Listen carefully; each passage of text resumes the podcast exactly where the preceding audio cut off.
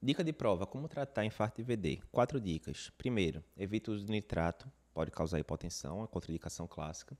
Segundo, evite o uso de morfina, mesmo motivo, pode causar hipotensão. Terceiro, se o paciente tiver hipotenso, que é bem comum, trate com volume, né? Pode fazer infusão de volume com cautela ali para melhorar. E quarto, reperfunda o paciente. É um infarto com supra, a artéria está fechada, é a coronária direita que está fechada. Na hora que você reperfundir, quer seja por trombolite, quer seja por angioplastia, a tendência é que o quadro melhore.